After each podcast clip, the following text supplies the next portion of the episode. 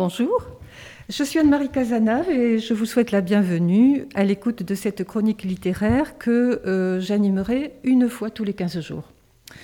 À quoi sera consacrée cette chronique? Eh bien, je voudrais vous faire part euh, d'une lecture euh, qui m'a particulièrement captivée.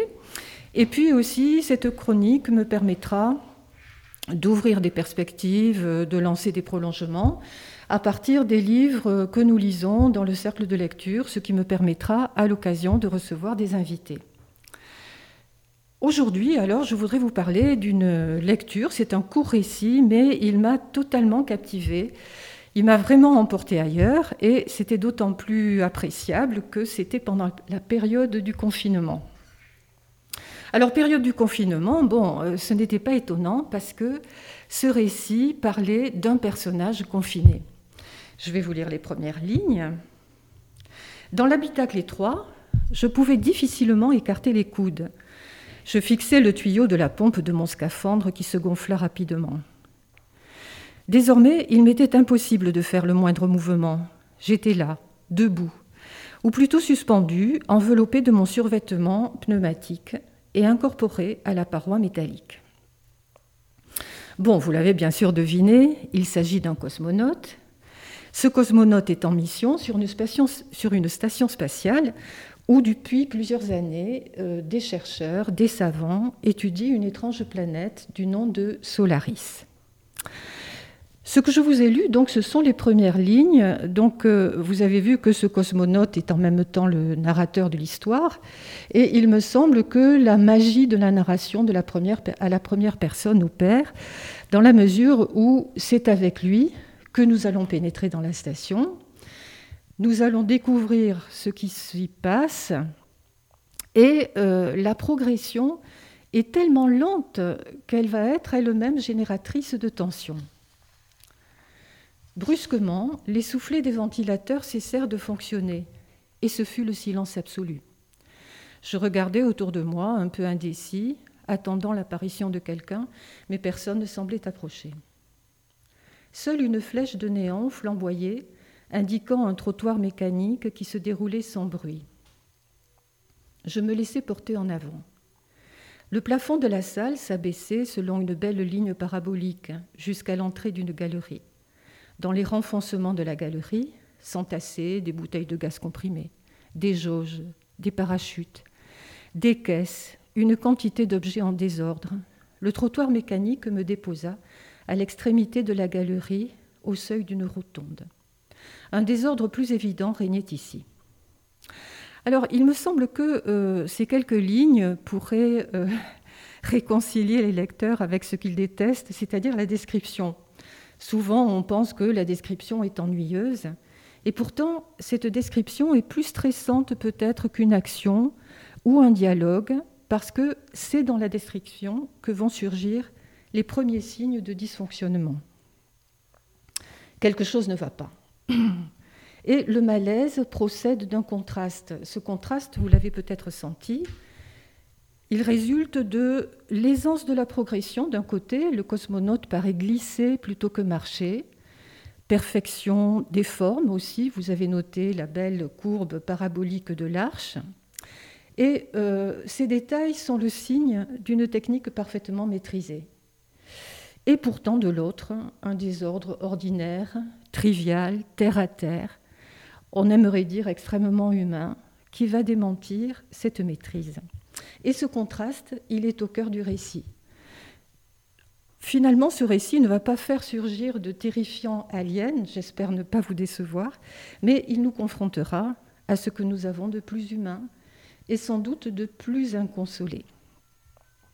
Alors ce qui se passe d'étrange sur la station Solaris, vous le savez peut-être déjà, car le récit a été adapté deux fois au cinéma, une première fois par André Tarkovsky en 1972, puis par Steven Soderbergh en 2002, avec Georges Clooney dans le rôle principal. Donc je ne révélerai pas le mystère de Solaris, mais euh, il me semble que même ceux qui le connaissent pourrait trouver intérêt à ce texte et peut-être justement en apprécier davantage la subtilité. Parce que la science-fiction euh, n'est pas un genre très facile. Effectivement, le propre de la science-fiction, c'est de dépeindre un monde qui non seulement n'existe pas, mais qui est totalement éloigné de nos représentations. C'est totalement un inédit, un jamais vu. Alors, ce défi, il est plus ou moins bien relevé. Et c'est vrai que si à l'adolescence, on aime les récits de science-fiction, Parfois, on en est un peu dégoûté, on est un peu dégoûté de jargon technique censé rendre compte de telle ou telle invention extraordinaire. On est dégoûté de ces monstres venus de l'espace qui finalement rappellent euh, nos monstres, nos vieux dragons du Moyen Âge. Mais justement, l'auteur de Solaris, Stanislas Lem, LEM, ne tombe pas dans ce piège.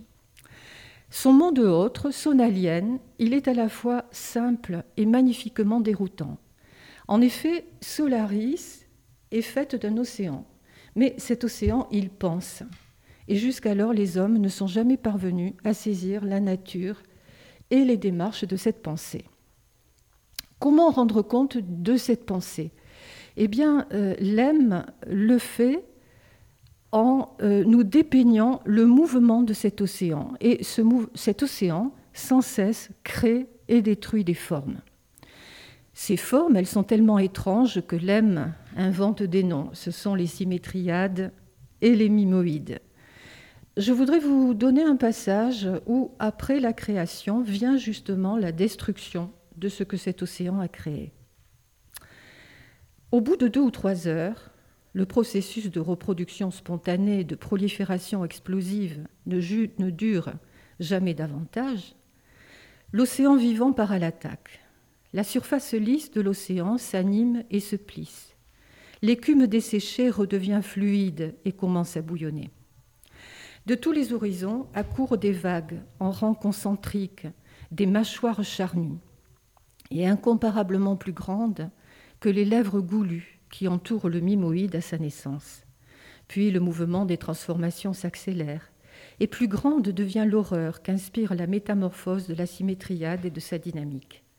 L'envol admirable des coupoles s'amollit, les voûtes s'affaissent et pendent. Des profondeurs invisibles s'échappe un grondement puissant, un mugissement, un souffle d'air, soupir d'agonie, se bouscule dans les canaux rétrécis, ronfle et tonne, et les dômes écroulés râlent comme autant de gorges monstrueuses, hérissées de stalactites de glaire, cordes vocales inertes. Donc vous l'avez compris, Stanislas Lem est aussi un poète. Pour ma part, j'ai quand même pensé souvent à Rimbaud. Donc Stanislas Lem est un écrivain polonais qui a vécu de 1921 à 2006 et euh, Solaris, qui date de 1964, est un très grand classique de la science-fiction. Lem était médecin de formation, mais il était passionné de science et il a fondé la Société d'astronomique, euh, oui, d'astronautique, pardon, astronautique. Ce qui le passionnait, c'était la possibilité pour l'homme de communiquer avec d'autres formes de vie dans l'univers, et on va retrouver en partie ce thème dans Solaris.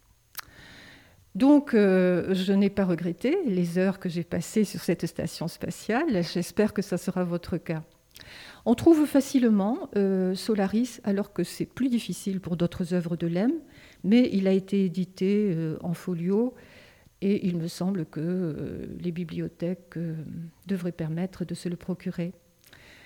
Voilà, je vous souhaite une bonne lecture et puis surtout un bon voyage.